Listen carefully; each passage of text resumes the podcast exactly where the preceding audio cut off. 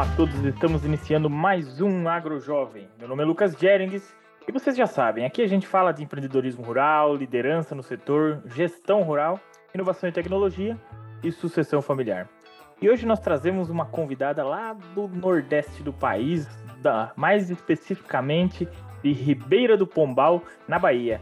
É ela nada mais nada menos que Elienay Trindade. A Alienai hoje trabalha numa cooperativa de cajucultores familiares no nordeste da Bahia, que é a Coopera Caju. É engenheira agrônomo responsável técnica da base produtiva da cooperativa voltada à cultura do caju e agricultura familiar. Além disso, é presidente da cooperativa Cooperprac e está se especializando em fruticultura tropical e orgânica, em especial na cultura da cajucultura. Helena é mais uma das finalistas do CNA Jovem aí 2021 que está se encerrando agora em outubro. Helena, seja muito bem-vinda ao AgroJovem. Olá, Lucas, boa noite. Obrigada pelo proporcionar esse momento né, de troca.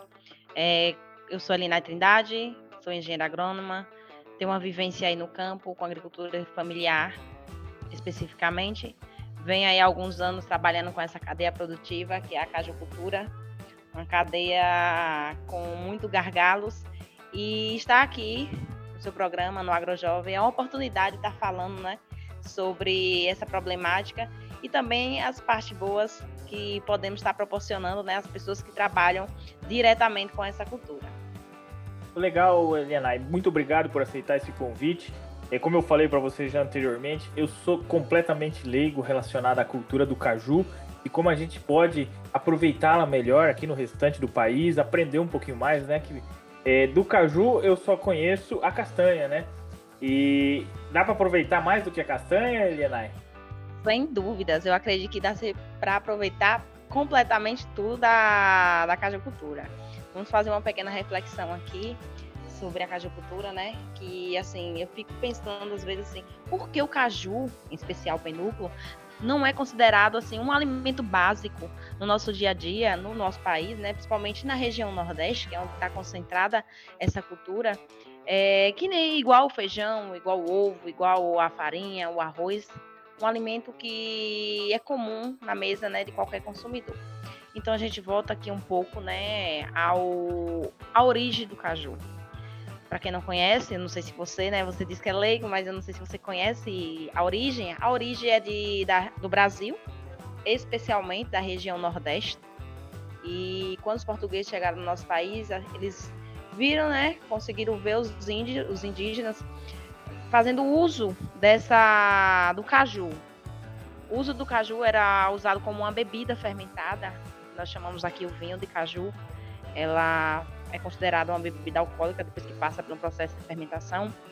Uma outra forma que os indígenas utilizavam a cultura do caju era utilizando a castanha como a marcação do tempo. Toda vez que passava-se um ano, que é, a cultura do caju é uma cultura sazonal, uma cultura que ela coloca uma vez no ano. Então, quando fechava aquele ciclo, significava que era uma, um ano de idade. E assim ia se passando-se os anos e a somatória daquelas castanhas eram os anos de vida que aquele índio possuía. Então, assim, são muitas histórias marcantes, né? Uma das coisas que mais me sensibiliza com essa cadeia produtiva é justamente por ela, na época mais seca do ano, na nossa região, ela gerar emprego e renda para os produtores, né? Para outras pessoas de maneira direta e indireta a cajucultura ela é considerada o 13 terceiro dos nossos produtores, pois ela vem aqui na nossa região, principalmente no estado da Bahia, bem no finalzinho, né, de novembro, entre novembro, dezembro e janeiro. Então é um 13 terceiro garantido. E vamos falar das partes do caju. Você disse que conhece a castanha de caju, não é isso? Conheço a castanha, conheço a castanha. A, então, a castanha de caju, nós temos a castanha de caju e nós temos o pendúnculo, o caju, o falso fruto. As pessoas confundem um pouco do fruto do caju, se é a castanha ou se é o caju. Bem, o fruto é a castanha, que é a semente, né? E o caju, aquela parte carnosa, suculenta, o pendúnculo, é um falso fruto. Da castanha de caju, é, nós aproveitamos o que? A amêndoa. A amêndoa de castanha de caju, ela tem um melhor valor agregado quando se fala da cadeia produtiva por um todo praticamente toda a receita gerada da cajucultura provém da castanha. E isso acaba que o caju é esquecido. Que é a maior parte, não é? E o caju é a maior parte, corresponde a 90% da produção, e a castanha de caju corresponde a apenas 10%. E mais de 2 milhões de toneladas né, são produzidas de caju, de pendúculo no Brasil, no Nordeste do Brasil, e, e 1,9 milhões de toneladas são desperdiçadas ainda no campo. Ou seja, quais são os problemas que causam né, esse desperdício? Primeiro, o caju ele é muito perecível. Se você colhe ele, você tem que beneficiar até 48 horas. Então a indústria tem que estar preparada para absorver esse caju. Um outro gargalo é o curto período de safra. Nós temos quatro meses de safra, mas tem sempre uma época que o caju vem com tudo, né? A produção dele. Então, imagina aí absorver toda essa produção. Uma outro gargalo é a baixa né, absorção feita pela indústria. A indústria não absorve tanto. Ela só consegue absorver 12%. Imagine aí, de mais de 2 milhões de toneladas, ela só consegue absorver 12%. É um número muito pequeno, muito pequeno. E essa indústria ela absorve para fazer é, o suco, né, a polpa de caju. Não sei se você tem a facilidade de encontrar a polpa aí na sua, na sua região. Já vi o suco já. Isso. Tem o suco, tem a cajuína, só que a cajuína é uma bebida mais da, concentrada na região nordeste, no Piauí, Ceará, Rio Grande do Norte. Outra forma de utilizar o pendúculo, o caju, é fazendo doces, geleias, que é uma delícia, uma maravilha. Mas enfim, é pouquíssimo a absorção. E hoje, então, é toda a comercialização basicamente está mais aí no nordeste do país, né? Isso, porque assim, nossa maior produção está concentrada na região Nordeste. Nós temos aí né, os maiores produtores, Rio Grande do Norte, Ceará, Piauí e o estado da Bahia. Claro que tem outras regiões do nosso país que produzem, mas é bem pouquinho, bem pouquinho Me mesmo. diz uma coisa, Elienay. É, a cultura do caju, ela é tratada como uma cultura principal dos produtores rurais ou ela é uma alternativa de diversificação? Você comentou que é o 13 terceiro, né? Então é uma, provavelmente é uma cultura complementar, é isso? Olha, na região de, se você for pro lado do Ceará, Piauí, Rio Grande do Norte, lá o pessoal está bem mais preparado a trabalhar a cajucultura como uma cultura mesmo principal, como um, sua, um empreendimento rural, a sua empresa. Agora, se você vir aqui para o estado da Bahia, Infelizmente, nós temos uma dura realidade. O pessoal aqui conhece a cajucultura como extrativismo. É, trata a cajucultura como algo que a natureza proporciona, colhe a castanha e não tem os tratos culturais que deveriam dar, igual outras culturas que são economicamente viáveis, de fazer os manejos básicos, podas, adubações, sem contar os melhoramentos genéticos. Se você vem aqui para a região da Bahia, é muito notório é, o cajueiro comum, o cajueiro gigante. Claro que as amêndoas são, as castanhas são muito bem maiores, é, temos um sabor, né, adocicado nas amêndoas, mas quando vai se tratar de manejo, em qualidade, muitas vezes, né, ficamos um pouco atrás quando se vai comparar com os outros estados, que já estão bem preparados para enfrentar, né, o mercado. Se você não tem conhecimento, a amêndoa de castanha e caju, a que nós produzimos no nosso país, a, mai a maior parte é, é vendida para fora. Nós trabalhamos com a exportação, ou seja, nossa amêndoa é consumida por outras pessoas, outras por outros países. Um dos países que consome nossa castanha é os Estados Unidos. Então, assim, hoje nós já temos até concorrentes em produção. Tem outros países que, tipo o Vietnã, a Índia, que através da nossa cultura eles conseguiram se especializar e hoje domina aí também rankings em produção de castanha de caju. Quanto que rende mais ou menos um hectare aí em toneladas de caju? Pra gente ter uma noção. Um hectare você consegue, né? Dependendo do manejo, mesmo manejo interessante, você consegue absorver aí 1.500 quilos a 3.000 quilos de castanha. Aí você vai lá para 27 a, é, toneladas, né, de, de caju. É bastante coisa, não? É bastante coisa. Então... Muita coisa, é muita coisa. E o processamento disso é só via cooperativa? Como é que vocês fazem então, hoje? Aqui, aqui na Bahia, hoje, a Cooperacaju, a cooperativa que eu trabalho, ela é a maior referência de cajucultura no estado. Até porque a produção de castanha de caju e de caju em si, essa cadeia produtiva, está concentrada na, no semiárido nordeste, onde estamos. Então, não é todo todo o estado que produz. Tem uns, tem uns 18 municípios que concentram né, essa produção. E aqui o caju eu posso dizer que 95% é desperdiçado ainda no campo. O 5% é absorvido para polpa, para doce, geleias, vinhos, né? Mas toda a produção de castanha de caju é escoada, principalmente para outros estados. É, aqui mesmo na Bahia, eu só conheço a cooperativa onde eu trabalho, que beneficia né, a amenda de castanha de caju, a marca Aratinga. Existe a possibilidade da polpa do caju, ou talvez já acontece, é, ser realizada uma exportação para fora? Como é que os outros países veem isso? Não, tem sim. Alguns países fazem consumo né, da polpa de caju, mas é bem pouco considerado quando a gente vai falar sobre o maracujá, quando a gente vai comparar com o suco de laranja, né? Então, assim, eu costumo dizer que esse consumo inferior, esse pouco consumo feito tanto pelo nosso país, a gente começa pelo nosso país. É, no Brasil, nem todo mundo consome a polpa de caju, Imagine quando você vai para o exterior, para fora, né? Uma cultura que é muito regional. Eu acredito que um dos gargalos para enfrentarmos, né, em referência ao desperdício de caju, é falar mais do caju, é falar, valorizar, vender a nossa imagem, né? E oferecer às pessoas realmente o que eles podem consumir através desse, desse produto. É, hoje você comentou da comparação do, com suco de laranja e outros sucos. Qual que é o maior benefício se eu for adquirir uma polpa de caju? Eu, eu consumidor final hoje. Qual que é o maior benefício hoje para mim? Vitamina C, riquíssima em vitamina C. Nós temos aí fonte de, de outras vitaminas, vitamina A, vitamina B. Nós temos aí ferro. São vários e vários benefícios é, encontrados que eu, eu falo no pendúnculo. E claro que na castanha tem outros, né, outros, outras, outras, outros nutrientes, né, outros benefícios. Entendi, entendi. Então, o, o jeito mais fácil hoje de eu encontrar essa polpa, não digo a polpa, mas uh, o pedúnculo do caju hoje no mercado seria via o suco, praticamente. Se eu for olhar aqui para o sul do país.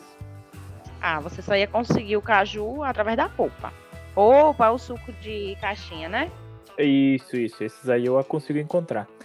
Então, tem outras alternativas ainda que podem ganhar mercado é, relacionado ao caju. Então, tem um potencial muito grande de crescimento. Porque se em algumas regiões isso é muito bem aderido, o que, que falta para chegar aqui no restante do país, na sua visão? Falta o um marketing, falta vender a imagem do, da cajucultura. É, nós temos aí a maior referência de pesquisa, de desenvolvimento para a cultura do caju, que é a Embrapa Agroindústria Tropical, ela fica, se eu não me engano, em Fortaleza. E eles já fizeram, tudo você imaginar, eles já fizeram pesquisa, já apresentaram os resultados, né, voltada para a cadeia do caju. E o pendúnculo, o que você imaginar, você pode utilizar ele em receitas doces e salgadas.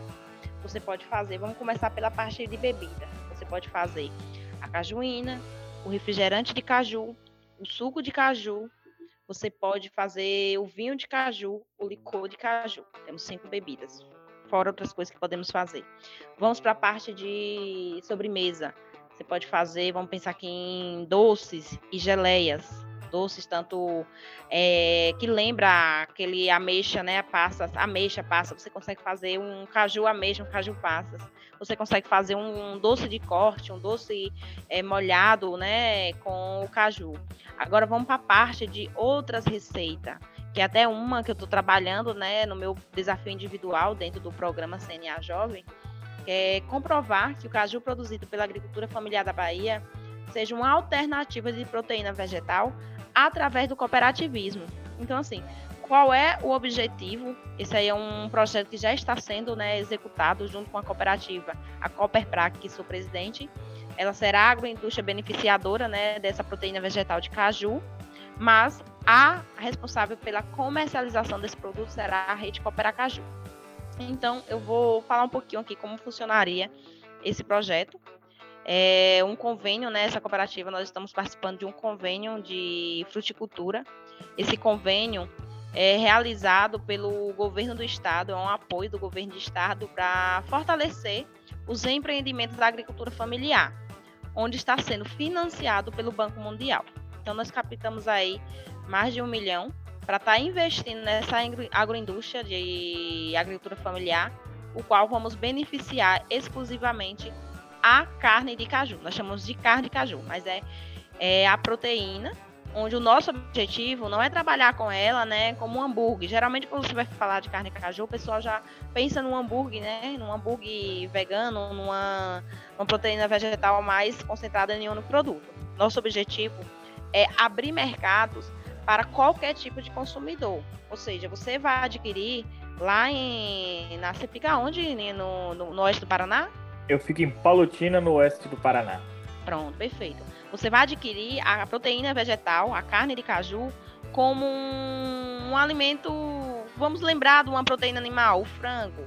Você vai, adquire, você tempera do seu jeito, você decide como você vai usar. Se você vai querer ele salgado, se você vai querer fazer ele uma torta, se você vai querer consumir ele como uma proteína junto com outros alimentos.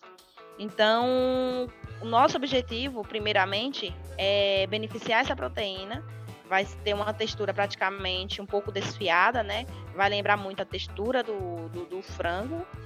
A carne de jaca também tem uma textura parecida para quem conhece. E será beneficiada e vai ser processada e comercializada congelada. Nosso objetivo é trabalhar ela com embalagens para o consumidor final de 1 kg e para outros consumidores, restaurantes, empórios, né? Esses consumidores maiores em outras embalagens a granel e de maneira congelada. Legal. E, e pensa, pensando Helena, em, em, em, nível de proteína, comparando aí com 100 gramas de frango, como é que é esse essa potencial de, de proteico do, do, do caju? Então, é, existe, nós estamos trabalhando ainda, né, essa parte de, vamos falar de percentual de nutrição, de proteína, com através de um engenheiro de alimento, então ainda não posso te dar respostas, porque nós estamos ainda par, trabalhando a parte do desenvolvimento do produto.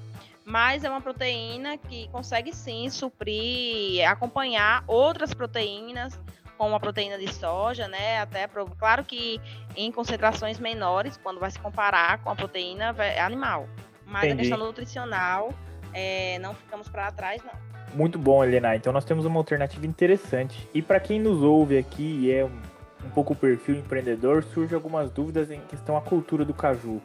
O que é o custo para produzir hoje uma cultura do caju? O que, é necessário para se eu quiser? Eu tenho um espaço lá na minha propriedade, eu tenho uma propriedade no Cerrado, né, na Goiás, na Bahia, que seja. Eu gostaria aí de, de cultivar caju na minha propriedade. É, é muito caro para fazer esse cultivo, a, o manejo é muito complicado. Como é que funciona isso para entender da cultura um pouco? Porque, pelo que você já vem falando, a cultura do caju ela tem um potencial muito grande hoje para ganhar mercado, correto? E isso fica muito mais forte quanto mais players estão no mesmo mercado que vocês, né? E porque um, um, faz um marketing melhor, o outro quer se sair na frente, e a competição ela é muito vantajosa nisso. Mas nós temos que ir lá na base, que é a cultura em si, o produtor rural. Como é que é hoje essa, essa frente, né? Agronômica, manejo e custo. Olha, como qualquer outra cultura, né? Ela requer toda é, etapas a, no seu manejo. Mas eu costumo falar para os meus produtores que o caju é a cultura mais boba de se trabalhar. Qualquer cuidadozinho básico que você fazer com ela já traz resultados. Agora, se você também não faz, os problemas, né, são bem são bem nítidos. Vamos começar com a parte de base. Primeiramente, você tem que saber em qual região você está. O caju, ele procura mais uma região quente, uma região com solos mais é, arenosos. Ele resiste, né? A questão de você, dele não ficar mais muito ligado a regiões frias é justamente pelo desenvolvimento de doenças, né? Nós temos uma doença aí que em nível mundial, quando vai falar de cajucultura, que é o oídio, que é através de um fungo, que ele deixa o pendúnculo, as folhas, a castanha muito acinzentada, acaba necrosando e trazendo, né, claro, prejuízos econômicos para a cadeia produtiva. Então, assim, o que primeiramente o produtor tem que fazer? De saber onde está, qual é a sua região, né? É, claro, procurar um profissional para estar tá fazendo essas orientações, e daí entrar com as partes, né, com as etapas agronômicas. Conhecer o seu solo, conhecer a, a, é, a sua altitude, a, a, temperatura, o clima da região. É, para que daí comece a fazer os, os preparos do solo. Uma outra coisa que ele precisa fazer é saber que, qual é o objetivo da cajucultura que ele quer dentro da sua propriedade, do seu empreendimento rural. Ah, eu quero caju para castanha. Ah, eu quero caju de mesa, o caju inteiro, né, com caju e castanha que você compra nas bandejinhas para chupar. Ou você quer o caju para polpa, o caju para a indústria. Então, assim, você tem que saber identificar isso. Vamos para o pessoal que trabalha com caju de mesa, aqui na minha região. Então, se a gente for escolher para trabalhar com caju de mesa, temos que atentarmos pelas variedades. Então, aqui na, na Bahia, a variedade que se destaca no, na comercialização de caju de mesa é o CCP 076, que é um caju doce, um caju que ele é da variedade né, anão precoce. É um melhoramento genético desenvolvido pela Embrapa. E, e se você for trabalhar aqui com castanha, nós temos o BRS 226, que ele tem uma castanha maior, um rendimento de, de amêndoa também melhor quando se compara com outras variedades.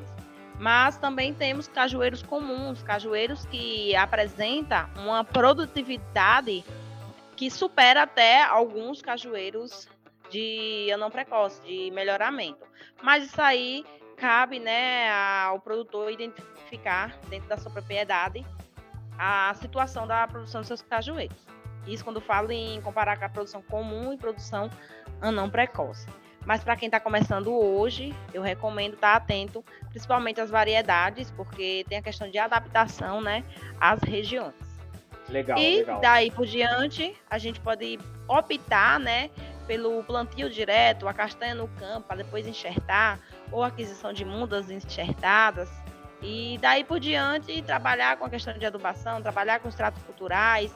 O cajueiro é uma cultura que precisa né, de ficar atento a algumas pragas e doenças, principalmente ao oídio, que é controlado com enxofre. Temos também que ficar atento a podas, porque é um cajueiro que precisa diminuir um pouco a sua copa para a questão da altura, né, dependendo da forma que seja o objetivo, né, de estar tá colhendo o produto, o fruto. Legal, interessante isso daí para a gente entender um pouquinho da cultura, porque a gente já viu que tem mercado. Outra coisa que eu, eu gostaria de perguntar é, a gente conhece, sempre quando a gente ouve falar do caju, lembra daquele maior cajueiro do mundo? É próximo daí? Rio Grande do Norte, não, bem ah, distante. É longe, um pouquinho longe, que lá todo mundo vai lá, Muito que vai longe. a região tira foto. Então, o caju, o cajueiro, ele é uma cultura, de certa maneira, perene, então, né? Quantos anos É uma cultura perene. Quantos anos Nossa, eu tenho cajueiros aqui centenários. É, que legal. Isso é bom. Isso aí já claro que a produção, claro que a produção se compara a um cajueiro jovem, né? Mas nós temos cajueiros aqui centenários que produz. É, tudo vai de acordo com o manejo, principalmente os manejos. É uma cultura que aqui, como é praticado muito o cultivo no sequeiro, ele resiste muito às secas. Mas para mim o segredo, né, de fortalecer de tornar essa cultura forte é através de manejo com adubação, cuidados básicos igual outras culturas. Legal. Voltando um pouco para frente mais comercial de mercado, quando eu, eu pego um suco de caju, uma polpa de caju, o preço comparado a um de laranja, que é um concorrente, é, como que isso hoje consegue bater um preço mais barato? Ou por causa que talvez a demanda hoje é menor, o preço acaba ficando mais alto? É, como que é hoje essa visão e se tem uma tendência aí? Porque uma das coisas que o brasileiro pensa na hora de fazer essa aquisição, eu já, uma vez eu tomei já também o suco de caju e tudo mais, eu, eu gostei. Mas assim, o preço para o brasileiro hoje influencia muito, principalmente numa época em que nós estamos agora que está uma inflação um pouco alta, tá tudo caro no mercado, um atrativo pode ser um preço mais interessante. Como é que é hoje vocês veem isso? Ô Lucas, só para você ter um pouco de conhecimento, quando a gente vai falar, vamos falar primeiro de para o caju chegar na agroindústria. Nós temos aqui caju que pode sair a 30 centavos o quilo, a 50 centavos o quilo, a no máximo um real o quilo do caju. Do caju, você, digamos, um quilo de caju, você consegue beneficiar, aproveitar mais de 80% do suco. Ou seja, é um caju, é um, é um, um, um, um produto que tem muito líquido, muita água. Então você aproveita praticamente mais de 50%, né? do, do seu objetivo do suco do caju. O que deixa caro o produto é que por você, por ser uma cultura sazonal, você tem que beneficiar e estocar. Então, estocagem, querendo ou não, é algo mais é, um pouco mais caro quando se fala, né, Isso, comercializar o produto. Dois, é, a absorção feita pela indústria tem que ser muito rápida. Como eu te falei, tem um pico de safra que é muito curto. Aí nós temos a logística. O caju está concentrado na região nordeste, para eu levar lá para o sul do país, para me levar para a região norte. Então, quando vai se colocar isso na ponta do lápis, querendo ou não, tem sim um, precinho. Então, assim, é, mas tudo isso aí vai de acordo com o planejamento, né? De, de quem está na, na indústria, de quem são os representantes comerciais, de quem é a prateleira, né? E também do, do acesso desse produto. Legal. Não, então tem um grande potencial. Helena, mudando um pouquinho de assunto, acho que a gente conseguiu entender o potencial de mercado do caju hoje, da cajucultura, e também um pouquinho da questão mais de campo. Mas voltando agora, entrando ali no CNA Jovem, a gente tem lá várias frentes. Como é que está sendo o CNA Jovem para você aí? A gente está um ano e meio participando do programa. Conta como é que é essa experiência. Lucas, eu posso dizer que nós somos muito dedicados. Nós ou não sei você, mas o pessoal fica perguntando assim, minha filha, o que é que quando é que isso vai acabar? Porque eu posso dizer que o CNA Jovem, ele veio para fazer assim um marco na minha vida pessoal e profissional. A gente ser jovem, exercendo liderança, é muito desafiador. É, eu sou, eu digo assim que antes do CNA Jovem, aquela questão do imediatismo, de buscar resultados é, muito rápido, é, ser ofegante, né? Querer ser justa, ter a voz, ter a resposta muito a, a todo custo. Então, eu tinha isso.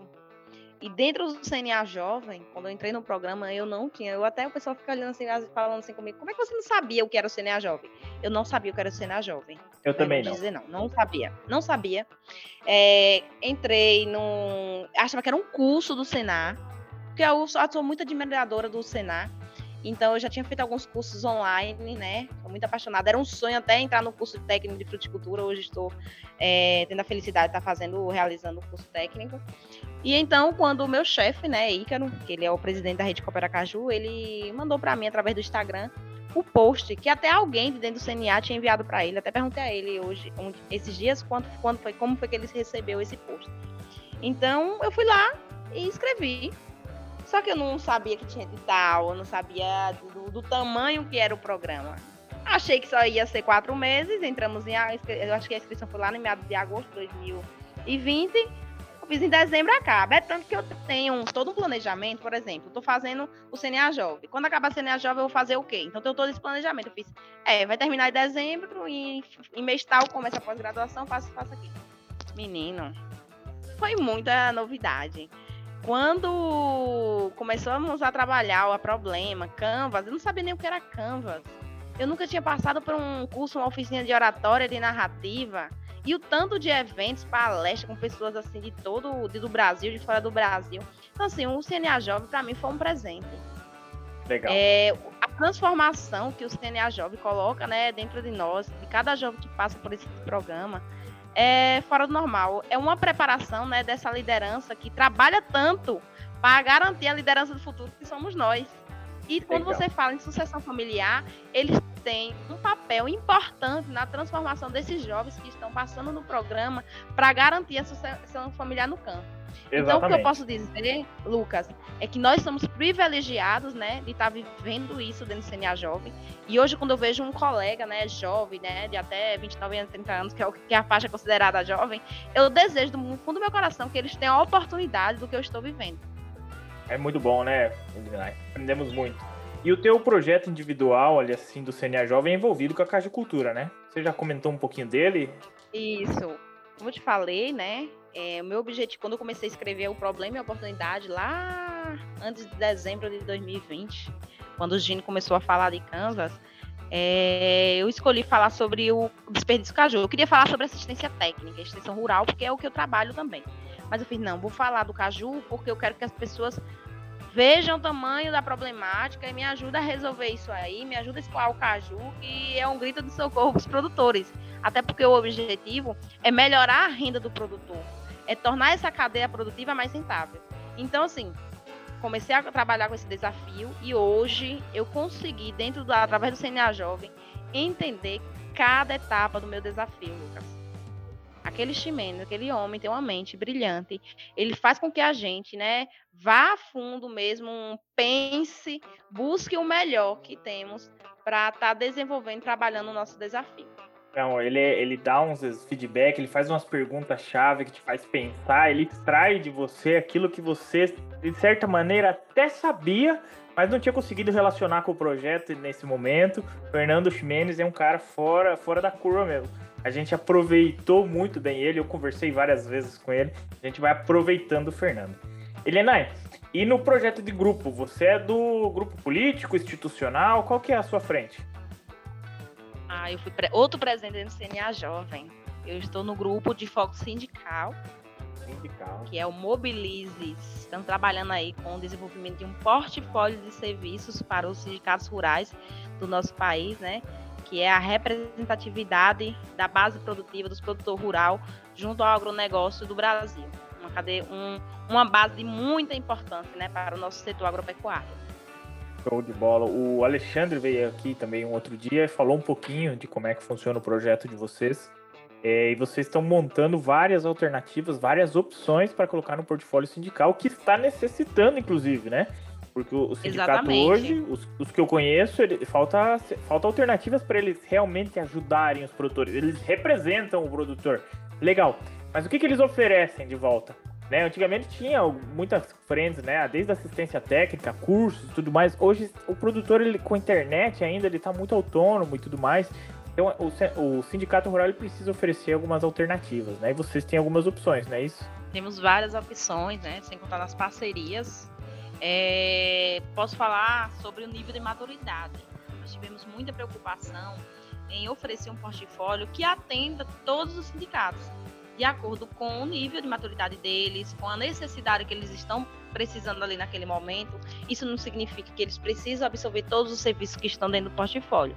Olha, esse serviço aqui, o Embaixadores do Água, né, que é mais voltado para a parte de interna é, internacionalização, a parte de intercâmbios, é, pode sindicato tal, pode querer ele, o outro não, acho que não estou nesse nível ainda, não estou preparado. Vamos para o Think Rural, que é mais voltado para o trabalho na comunidade. Temos o Oportuna Agro aí, né, que liga os profissionais à prestação de, de serviços para o produtor. Então, assim, vai de acordo com cada sindicato. Sem contar nos parceiros, né? Nós temos aí os parceiros com os próprios grupos do CNA Jovem, inclusive o seu, né? O Agroconhecimento, a vitrine tecnológica, que entra também dentro do nosso portfólio de serviço. Ou seja, tem muita ideia bacana dentro do CNA Jovem, então unimos todos esses serviços, os nossos que colocamos lá na parte de inovadores, temos os serviços necessários e temos os serviços parceiros, que é com os outros grupos, grupos políticos, grupos com foco sindical também, o Amenamu. O agroconhecimento. É. Show de bola.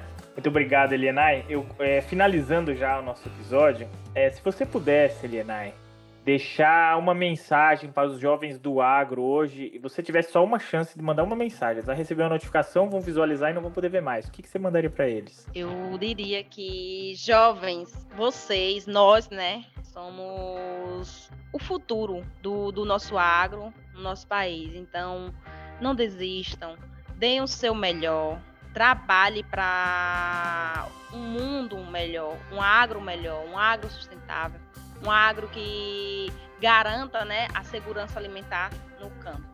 Show de bola. Muito obrigado, Helena. E para você que está nos ouvindo até agora, episódios todas as quinta-feiras. Se você chegou até aqui, compartilhe com seus 100 melhores amigos. E vamos até lá. Até a próxima quinta-feira. Um grande abraço. Obrigado, Elinai. Obrigada, Lucas.